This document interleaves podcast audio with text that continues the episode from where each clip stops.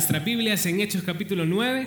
Hoy vamos a terminar ese capítulo tan bonito que nos ha hablado acerca de la obra de Dios en la vida de Saulo. Y hoy vamos a ver un poco de la, de la misión que tenía Pedro en la vida de dos personas. Antes de comenzar vamos a orar y entregarle este tiempo a Dios. Señor Dios, te damos gracias por esta mañana, que seas tú alabado y glorificado en todo lo que hacemos, Señor.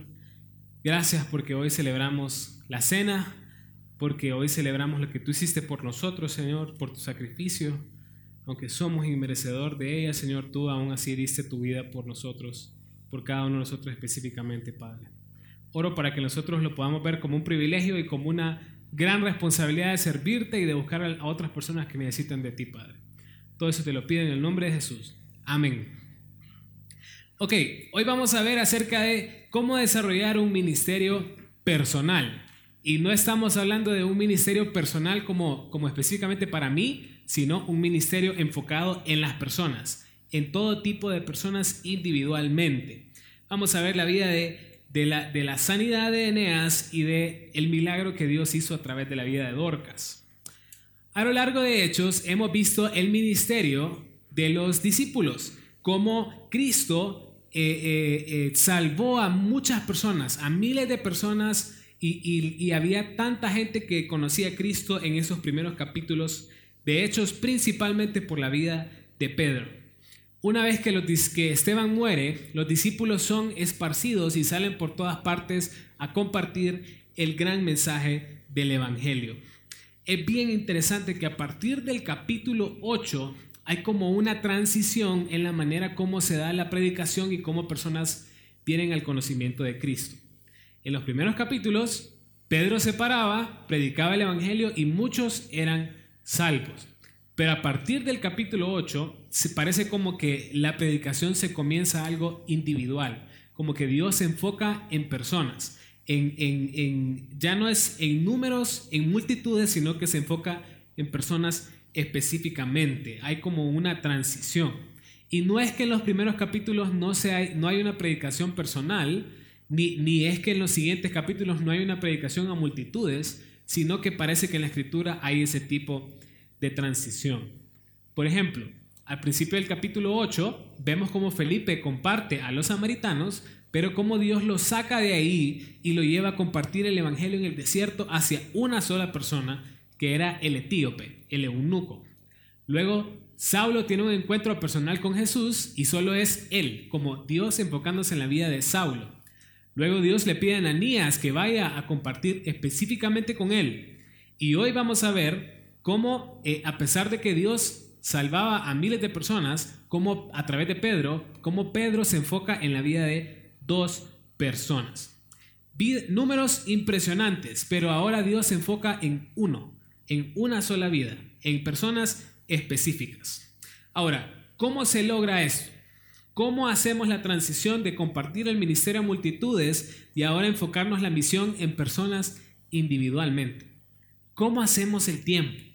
¿Cómo nos multiplicamos nosotros para poder alcanzar a tantas personas individualmente? Enfocarnos persona por persona. Hoy vamos a ver tres acciones de cómo desarrollar un ministerio personal efectivo. Entonces, vamos a ver estas tres acciones, primero en la vida de Eneas y después en la vida de Dorcas. Entonces, lo primero que vamos a ver es en el versículo 32. Hechos 9:32 dice, Aconteció que Pedro, visitando a todos, vino también a los santos que habitaban en Lida. Entonces el versículo 32 nos lleva al punto donde ya está la conversión total de Pablo. Si lo recuerdan en la historia de Pablo, Daniel nos enseñaba de que entre que Pablo conoce de Cristo y va a Jerusalén hay un lapso de tres años. Queremos creer de que entre historia e historia esto ocurre como inmediatamente. Pero la verdad es que hay lapsos de tiempo entre una cosa y otra, entre un evento y otra. Entonces llegamos al punto donde ya no vemos a Pedro, el Pedro que compartía el Evangelio a multitudes, sino que Pedro va solo y va a visitar a los santos que estaban en diferentes partes luego de que fueron dispersados por Esteban. Pedro siempre muestra interés por las personas y en este caso específicamente por aquellos que fueron dispersados después de la muerte de Esteban. Por ejemplo, miremos lo que dice Primera de Pedro 1.1. Ahí está en sus pantallas. Dice, Pedro, apóstol de Jesucristo, a los expatriados de la dispersión en el Ponto, Galacia, Capadocia, Asia y Bitinia. Pedro estaba tan interesado en las personas que escribió un libro completo acerca de esto, en esos santos que se habían dispersado, en esos discípulos que estaban expatriados por la dispersión que había ocurrido después de la muerte de Esteban. Él siempre mostró interés por personas. Por ejemplo, cuando Felipe va y comparte el Evangelio a Samaria, Pedro al ver la necesidad de ellos que no habían tenido el don del Espíritu Santo, él va y es parte de lo que Dios está haciendo en ese lugar. Ahora, él estaba con el propósito de animar, de acudir a, aquellos que, que él quería ayudarles a perseverar en su caminar con el Señor. Ahora, Pedro va a una ciudad que se llama Lida, y ahí tienen un mapa en, sus pantallas. Lida queda aproximadamente a 50 kilómetros de Jerusalén. 50 kilómetros.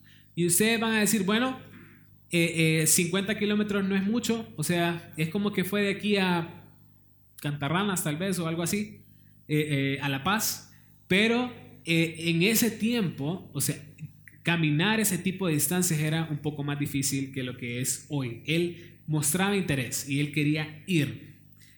Ahora, piensen un poquito. En los primeros capítulos de Hechos, Pedro va y predica a muchos, así como en la iglesia primitiva. Pero ahora él, el, que salía a compartir el Evangelio y, el que se enfrentaba a las autoridades de la ciudad, ahora es una persona que se preocupa por salir y mostrar interés por los santos.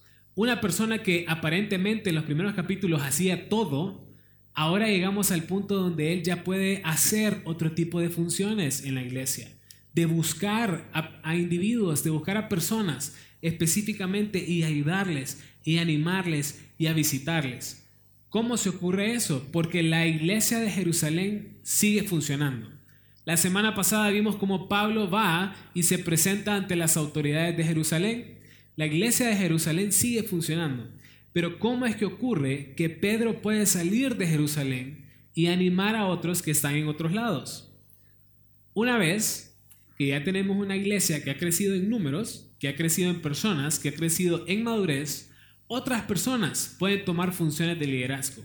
Otras personas pueden usar sus dones y, ser parte de lo que Dios está haciendo en ese lugar. Y lo bonito es de que ya otras personas que están en otra posición pueden ir y cuidar a aquellas personas que habían sido olvidadas. Llega un punto donde el líder de la iglesia no es Pedro, sino que él delega ese cargo hacia otras personas. Ya hay otros discípulos que están compartiendo el Evangelio, otros discípulos que sirven a las mesas. Entonces otras personas pueden ser beneficiadas con el ministerio que él quiere hacer, de buscar a los santos que están dispersos por todos lados, de recibir consejerías y de recibir ánimo. Cuando todos funcionamos como un cuerpo, cuando todos comenzamos a servir, entonces eso permite delegar funciones y que la iglesia sea edificada y podemos ayudar a esas personas que no están siendo atendidas. Por ejemplo, nosotros ahora en esta iglesia tenemos seis grupos casa y todavía hay personas que dicen, aquí en mi zona no hay un grupo casa. Yo quiero que aquí en mi casa se abra y, tengamos la oportunidad de tener un nuevo grupo casa. Ahora, quisiéramos tener 20 o 50 o lo que sea cantidad de grupos casa. O sea, quisiéramos tener más grupos casa. Pero a veces nos limitamos porque no hay suficientes líderes para salir y atender un grupo casa. No solo son los pastores, no solo son los ancianos, no solo son los líderes que pueden comenzar un grupo casa. Yo puedo prepararme para ir a una de esas zonas y yo también ser parte del grupo casa y atenderlo también. Ahora, Pedro sale de Jerusalén porque en su corazón hay un, hay un deseo genuino e interés por las personas. Así tenemos que ser nosotros también. Miren cómo lo dice Pablo en Gálatas 6, 10. Y dice, así que según tengamos oportunidad, hagamos bien a todos y mayormente a los de la familia de la fe. ¿Qué tenemos que hacer entonces? Tener interés por los demás. Cuando tengamos oportunidad, sirvamos. Sirvamos a aquellos que están en necesidad o en alguna debilidad. Ayudemos principalmente a los que están cerca, a los de la misma familia de la fe. Ahora, qué bonito es esto, ¿verdad? De que nosotros podemos ir a la iglesia y no solo eh, eh, pensar en mí, en lo que yo puedo recibir, sino en lo que yo puedo hacer por otra persona, en conocerlo, en animarnos. No solo, no solo venir y escuchar lo que yo tengo que escuchar, sino preocuparme por la persona que tengo al lado, para conocerlo y animarlo. Y no estoy hablando de conocer a su esposo o sus hijos, no, conocernos a todos para ver qué necesidad y cómo podemos apoyarnos unos a los otros. ¿Qué tanto muestro interés por mi prójimo como lo hacía Pedro? ¿Qué tanto estoy interesado en suplir las necesidades de otros? ¿Qué tanto quiero consolar a alguien, a dar aliento o en ayudar en una necesidad física o espiritual de mi hermano? La segunda cosa que, Pedro hacía para desarrollar un ministerio personal efectivo es atender a los necesitados. No solo es mostrar interés, sino que es ir y atender a esas personas en necesidad. Miren el versículo 33 y 34. Dice, y halló ahí a uno que se llamaba Eneas, que hacía ocho años que estaba en cama, pues era paralítico. Y le dijo, Pedro, Eneas, Jesucristo te sana, levántate y haz tu casa. Y enseguida se levantó. Entonces, Pedro no solo muestra interés, no solo dice, sí, estoy interesado en estas personas, sino que él acude acude a las personas que están en necesidad. En Lida se encuentra una persona que se llamaba Eneas, que tenía ocho años de estar paralizado. Creemos de que esta persona tenía polio, porque esto era algo común en ese, en ese tiempo. Alguien que eh, tenía polio y quedaba paralizado. El deseo de Pedro era ir a visitar a los santos. Entonces creemos de que Eneas era una persona que sí era discípulo del Señor y era creyente de él uno de los discípulos del Señor. Ahora, al mirar Pedro la necesidad de este hombre, él no solo muestra interés, sino que él sabe que él puede ayudarle en su dificultad. Anteriormente Pedro ya ha sanado a otro tipo de personas, entonces Pedro sabe que él, que Dios lo puede utilizar para hacer algo en la vida de este hombre. Al ver esta sanidad veo tres cosas. Primero el deseo de Pedro, segundo la obra de Cristo y tercero cuál fue la respuesta de Eneas. Entonces vamos a ver cómo, cómo Dios eh, trabaja en la vida de, estos, de, esta, eh, eh, de Pedro, de Cristo y de Eneas. Desde el versículo anterior vemos que Pedro quiere ir porque él muestra interés, él quiere atender, él quiere animar. Y en este caso vemos su disposición de ayudar a este hombre que estaba paralítico de tanto tiempo. Cuando Jesús hizo el ministerio, Él no solo salía a compartir el Evangelio, sino que también se preocupaba por las necesidades físicas de las personas. Miren lo que dice Mateo 9, 35 y 36. Dice, recorría Jesús todas las ciudades y aldeas, enseñando en las sinagogas de ellos y predicando el Evangelio del reino y sanando toda enfermedad y toda dolencia en el pueblo. Entonces, ¿qué hacía Jesús? Bueno, el 36 dice, y al ver las multitudes tuvo compasión de ellas porque estaban desamparadas y dispersas como ovejas que no tienen pastor. Jesús no solo estaba enfocado en expandir el reino de los cielos, en hablar de sus necesidades espirituales, sino que él también estaba dispuesto a ayudarles en sus necesidades físicas. Pedro, al igual que Cristo, mostraba una disposición de buscar a aquellos que estaban en debilidad. Segundo, vemos cuál fue la obra de Cristo en Eneas. Ahora, cuando Pedro acude al llamado, Pedro le dice, Eneas, Jesucristo te sane. El milagro hecho en la vida de Eneas no es por el poder sobrenatural de Pedro. Aunque muchas veces él ya había curado, él sabía de que es Jesucristo el único que puede hacer la obra en esta persona. Todo milagro, toda sanidad, toda obra de transformación es únicamente por Dios y por su voluntad por mucho que Pedro o que alguno de nosotros queramos ver a alguien sano o alguien ver hacer un milagro, solo Dios en su voluntad lo puede hacer. Al final, quien tiene todo poder y que se va a hacer por su voluntad es Dios. Ahora, lo importante de la sanidad de este hombre, que es por medio de Pedro, es que siempre Pedro le da la gloria a Dios. Él nunca se atribuye la gloria hacia él. Es más, cuando la gente ve después lo que Dios hace a través de Pedro, eh, la gente glorifica a Dios, no glorifica a Pedro. Miren la parte bonita aquí. porque ahora viene cuál fue la respuesta de Eneas. ¿Qué le dice Pedro a Eneas? Le dice, levántate y haz tu cama. Dos verbos que están en imperativo, que son órdenes. Esto refleja que si verdad, que esto refleja que si es algo que verdaderamente Eneas cree, entonces él va a tener fe en que Dios lo puede sanar. Y no solo mostrar fe, sino también de que esa fe de que le lleva a Eneas a creer de que puede ser sano, lo lleva a obedecer, a hacer algo. Levántate y haz tu cama. Pedro acude, Pedro es instrumento usado por Dios para que ocurra la sanidad, pero Eneas tiene que creer y obedecer. Un ministerio personal efectivo no solo es la responsabilidad de quien va, de quien muestra interés, de quien muestra amor, sino también es la respuesta de la persona a la cual se está tratando de ayudar. He encontrado personas en mi caminar con el Señor en el cual yo le he mostrado todo deseo de apoyar, todo deseo de ayudar, todo amor, todo interés, y aún así la persona no muestra ninguna respuesta. Mostramos la palabra de Dios, mostramos la importancia de obedecerla y aplicarla, pero la persona no quiere vivir una vida que agrade a Dios. Piensen un poquito. Cuando Jesús hablaba de la parábola del sembrador, el sembrador y la semilla nunca cambió. El sembrador iba dispuesto a, llevar la semilla por todas partes. Pero ¿qué fue lo que cambió? El terreno. ¿Qué fue lo que verdaderamente dio fruto? El tipo de terreno donde caía.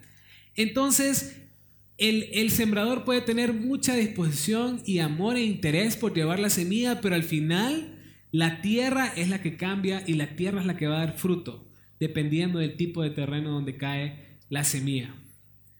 Por muy tigre que sea el discipulador, el que busca, el que muestra interés, al final la persona tiene que mostrar un interés de obedecer por fe lo que Dios le está pidiendo. Pedro acude, Pedro le da la gloria a Jesucristo y reconoce que el milagro lo hace él. Eneas responde por fe. Enseguida se levantó, inmediatamente. Eso mostró fe, eso muestra obediencia también. Ahora, ¿no les recuerda eso lo que pasó con Pablo también? Cuando Pablo tiene un encuentro personal con Jesús, unos capítulos antes de Hechos, unos versículos antes de Hechos 9, Pablo dice, Hechos 9 del 5 al 6, él dijo, ¿quién eres Señor? Y le dijo, yo soy Jesús a quien tú persigues. Dura cosa te es dar cosas contra el aguijón. Él temblando y temeroso dijo, Señor, ¿qué quieres que yo haga?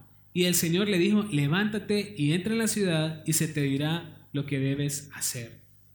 Inmediatamente, luego de que Pablo tiene un encuentro personal con Jesús, él quiere ir, él quiere obedecer, él quiere hacer todo lo que, todo lo que Jesús le pida que haga. Eso muestra una vida de completa obediencia a Dios. Obedecer inmediatamente, levantarse y hacer lo que el Señor le pida. ¿Cómo estamos acudiendo al llamado de ayudar a aquellos que están en necesidad? ¿Cómo estamos dando la gloria a Dios en todo lo que hacemos? ¿Cómo, cómo, estamos, cómo muestra fe Eneas? ¿Y será que nuestra fe es igual que la fe de Eneas? ¿Mostramos una obediencia inmediata al Señor como lo hizo Él?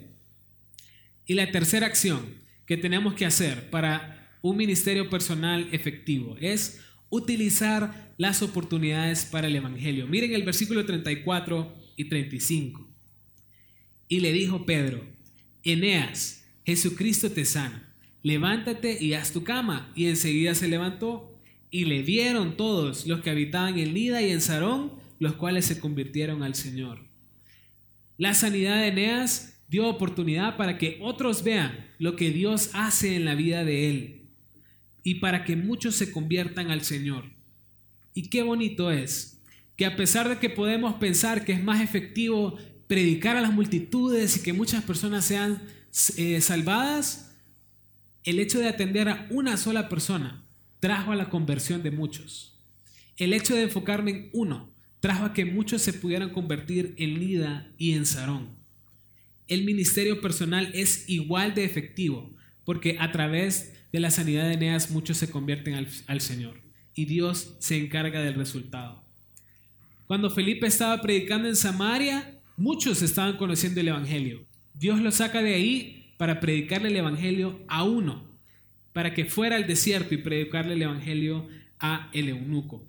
Así como Dios tiene cuidado de muchos cuando se predica el Evangelio a todos, también yo soy llamado a buscar a las personas individualmente, a ir, a buscarlos, a preocuparme por ellos, a enseñarles el mensaje. Pero esa responsabilidad no solo es mía, esa responsabilidad es de todos, de ir a buscar a aquellos que están en necesidad y que ocupan de Cristo. Desde que hemos estado estudiando hechos, hemos visto que todo milagro tiene un propósito. En ese tiempo no estaba completa la escritura. Entonces los milagros, las sanidades y los prodigios tenían el propósito de enseñar de que el mensaje era real y que aquel que lleva el mensaje viene verdaderamente de parte de Dios.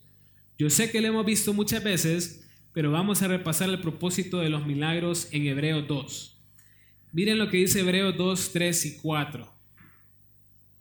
¿Cómo escaparemos nosotros si descuidamos una salvación tan grande, la cual habiendo sido anunciada primeramente por el Señor, nos fue confirmada por los que oyeron? Testificando Dios juntamente con ellos, con señales y prodigios y diversos milagros y repartimientos del Espíritu Santo según su voluntad.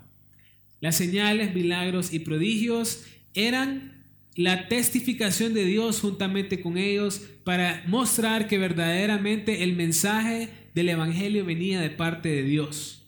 Mientras la Biblia no estaba completada, era necesario los milagros, las señales y los prodigios para mostrar la veracidad de lo que ellos estaban hablando. La curación de Eneas llevó a muchos a que vieran el poder de Cristo y se convirtieran. Ahora hablamos de Felipe que le fue a compartir el Evangelio al eunuco, que solo era uno. Y en este caso, Pedro va, ayuda a Eneas y se convierten muchos. No sabemos el impacto que tuvo la conversión de este eunuco en la vida de la gente de Etiopía. No sabemos, no sale en la Biblia.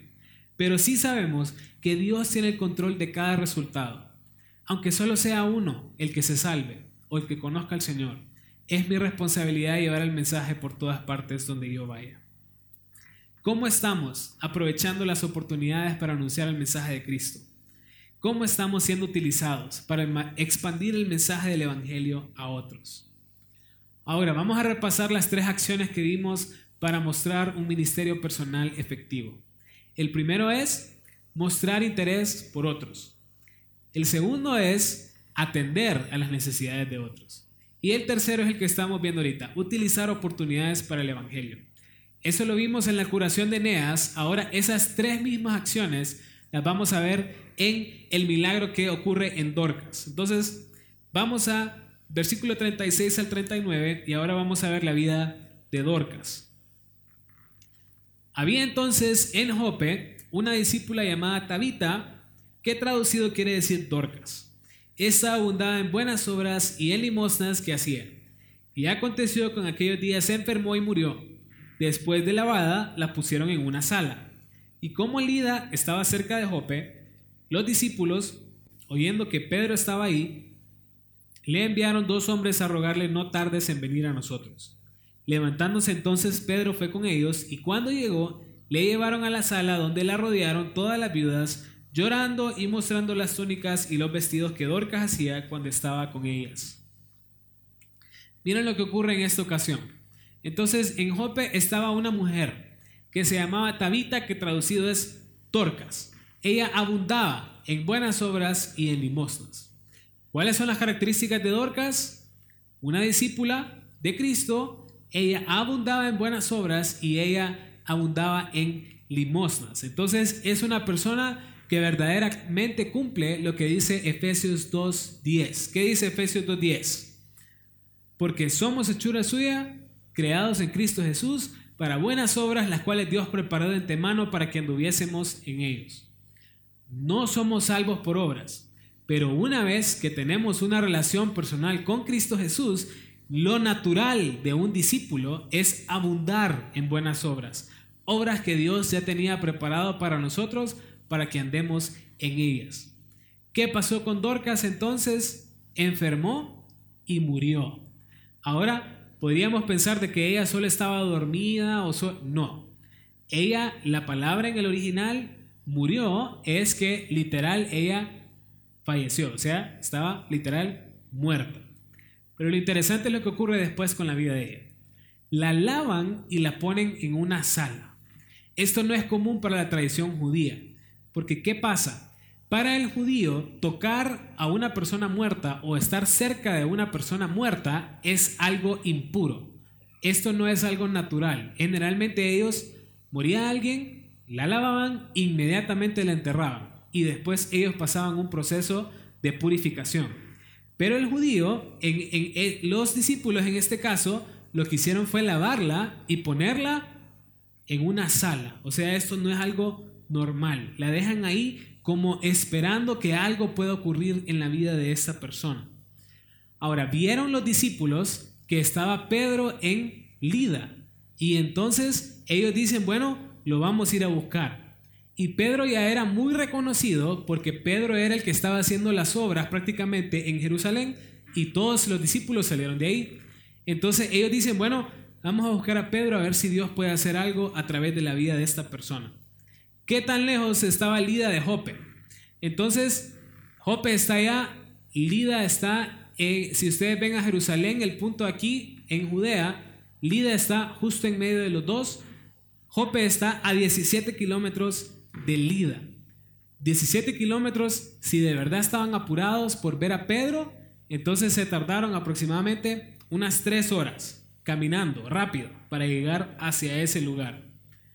Piensen en todo lo que estaban haciendo los discípulos y el esfuerzo que estaban haciendo ellos para que Pedro pudiera llegar a ver a Dorcas.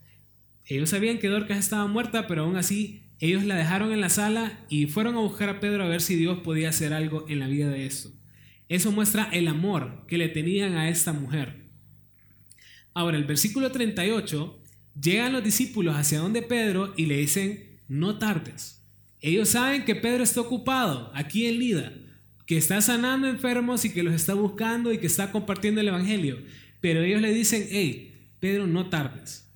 Y lo bonito es en el versículo 39. ¿Qué hace Pedro? Levantándose fue con ellos un hombre que estaba en Lida visitando a los santos, sanando enfermos, hablando de Cristo con las personas, dando ánimo, al ver la necesidad de esos discípulos de Jope, él quiere ir, se levanta y va, inmediatamente va con ellos. No solo tenemos que ser personas que mostramos interés por otros, sino también tenemos que ser personas disponibles y dispuestas a ir donde Dios quiere que yo vaya. Muchas veces escuchamos disposición de personas que quieren escuchar la palabra de Dios, que quieren servir, que quieren ser discipuladas, pero tienen una agenda súper ocupada. Tienen el afán del día completamente ocupado. Pedro era una persona muy ocupada, pero aún así estaba dispuesta a ir. Él estaba dispuesto a salir, a ser usado por Dios donde Dios lo quiere utilizar. ¿Saben cómo se refleja disposición? Por disponibilidad también. Disponibilidad para ser usado por Dios y para ser obediente a lo que Dios nos pida hacer. Pedro era un hombre ocupado, pero estaba dispuesto y estaba disponible y obedece inmediatamente a lo que Dios le pida. Pedro llega a Jope y se encuentra en la sala de este lugar a Dorcas. Ahora lo interesante es que se encuentra a personas a mujeres alrededor de ella, mujeres que están alabando lo que Dorcas hacía, las, los vestidos y los trajes y todas las cosas que están ahí.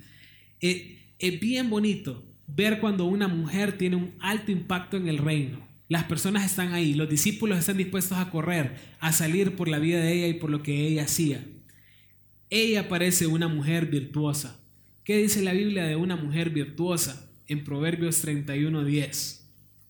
Proverbios 31.10 dice, Mujer virtuosa, ¿quién la hallará? Porque su estima sobrepasa largamente a la de las piedras preciosas. La estima de una mujer virtuosa sobrepasa largamente a la de las piedras preciosas. Dios tiene mucha estima por estas mujeres y los hombres también tenían mucha estima por lo que ella hacía. Ella tenía un valor mayor que cualquier piedra preciosa. Así era Dorcas. Los discípulos se preocupaban por ella, buscaron a Pedro y a pesar de, que ella estaba muerta, ellos quisieron hacer todo por la vida de ella. ¿Qué tan dispuestos estamos para el Señor?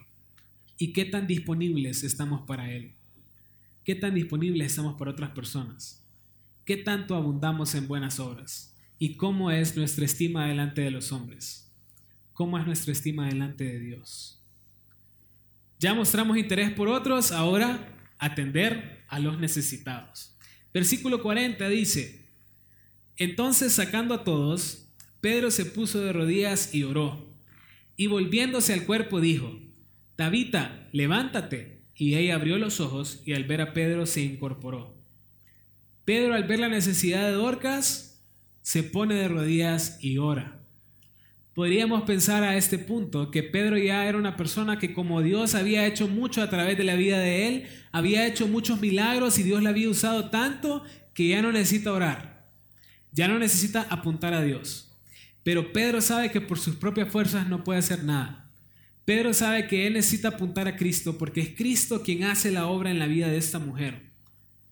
Miren lo que Pedro dice en una de sus cartas. Primera de Pedro 4:11 dice, si alguno habla, hable conforme a las palabras de Dios. Si alguna ministra, ministre conforme al poder que Dios da, para que en todo sea glorificado por Jesucristo. Sea Dios glorificado por Jesucristo, a quien pertenecen la gloria y el imperio por los siglos de los siglos. Amén. Si alguno hace algo, debe ser para el Señor. Debe ser conforme a lo que Dios da. Simplemente para que Dios sea glorificado en todo. Como siervos del Señor, lo único que podemos hacer es apuntar a Él. Si hay algo bueno en mí, es Dios, es Él. Nada puedo hacer yo sin Él y todo tiene que ser por Él y para Él. Cuando Pedro, cuando Dios usa a Pedro para curar a Eneas, Dios, eh, eh, eh, Pedro glorifica a Dios. Nadie glorificó a Pedro. Todas las personas glorificaron a Dios y se convirtieron a Él.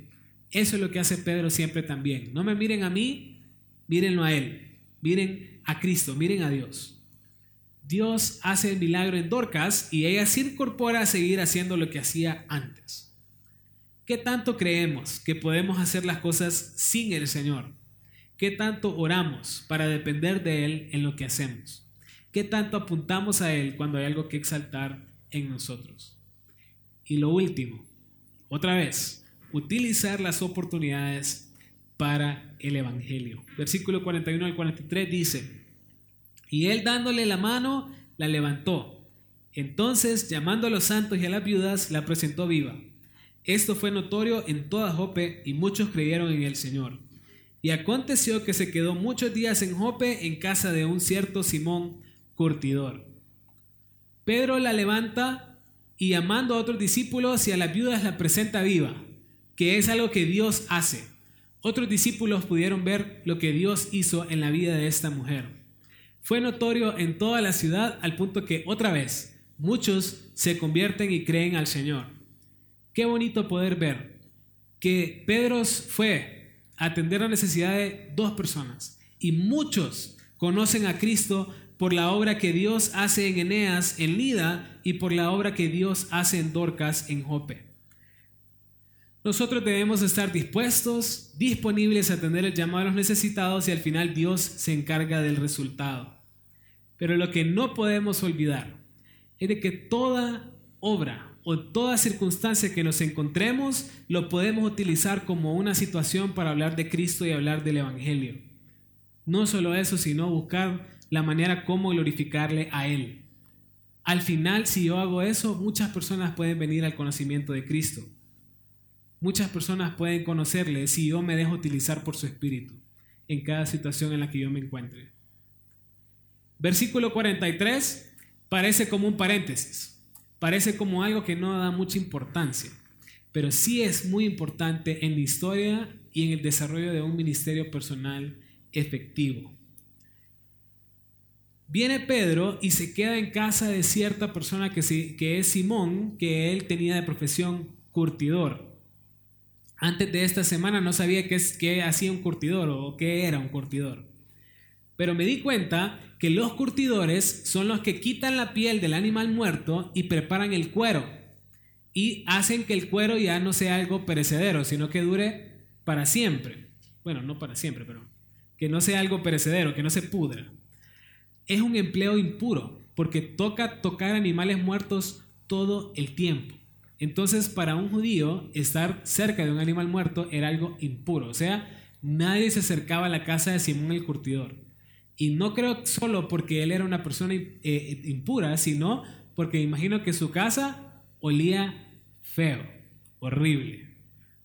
Ahora piense, una persona que era desechada o posiblemente marginada por todo judío, ahí es donde Pedro va. Esa persona es la que busca Pedro con Él quiere pasar tiempo. Eso refleja de que a veces hay personas que nadie quiere tener eh, un encuentro con Él o hablar con Él o ayudarle, pero aún así tenemos que estar dispuestos a ir ante toda persona porque todos necesitan también escuchar el mensaje de Cristo. Pedro no solo tenía un ministerio público, sino también uno personal, que muestra interés por personas específicas. Al final, todo ministerio, sea personal, sea público, sea multitudes, sea como Dios le haya mostrado, si es algo de Dios, esto va a traer fruto y mucho fruto. Miren lo que dice Juan 15, 8. En esto he glorificado a mi Padre, en que llevéis mucho fruto y seáis así mis discípulos. Si Dios me llama a hacer un ministerio o a compartir el Evangelio con alguien o a discipular o ayudar en su necesidad, Dios va a ser glorificado y eso va a traer fruto si yo lo hago conforme a lo que Dios me pide. Pedro sale con el propósito de visitar a los santos, pero en su corazón siempre tenía en mente buscar a aquellos que tenían cualquier tipo de necesidad, principalmente los discípulos. Siempre tuvo en mente aquellos que estaban débiles y estaba dispuesto a glorificar a Dios en todo. Él estaba dispuesto a glorificar a Dios con su vida y dejar ser utilizado para llevar el mensaje del Evangelio. A pesar de que Pedro estaba muy ocupado en lo que estaba haciendo, siempre estaba dispuesto y disponible para Dios, en lo que Dios quisiera, y al final llevó mucho fruto. Siempre fue sensible con lo que Dios le pedía que hiciera. ¿Y nosotros cómo estamos? ¿Estamos desarrollando un ministerio hacia las personas? ¿Las estamos buscando en sus necesidades y hablando de Cristo? Estamos desarrollando un ministerio público compartiendo el Evangelio a las multitudes, donde quiero alcanzar a muchas personas. Estamos desarrollando cualquier ministerio donde Dios me pida que yo esté. Estoy comenzando por mi hogar, por mi familia, por mis amigos, por mi trabajo y donde Dios quiera llevarme. ¿O estoy siendo absorbido por todo el afán de este mundo? ¿Estoy dispuesto a ser utilizado por Dios donde Él quiera llevarme? Hoy debemos orar para que Dios nos use donde Él quiere usarnos. Pero para eso también tengo que estar listo. Tengo que estar preparado. Tengo que estudiar para que Dios me use en cualquier momento que Él me quiera llamar.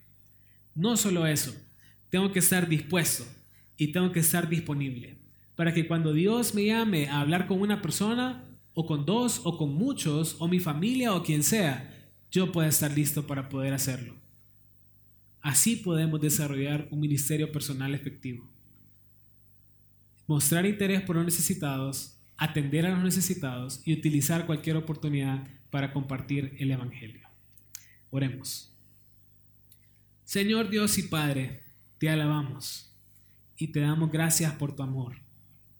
Ayúdanos a ser personas como Pedro, Señor, que eran sensibles a tu voz.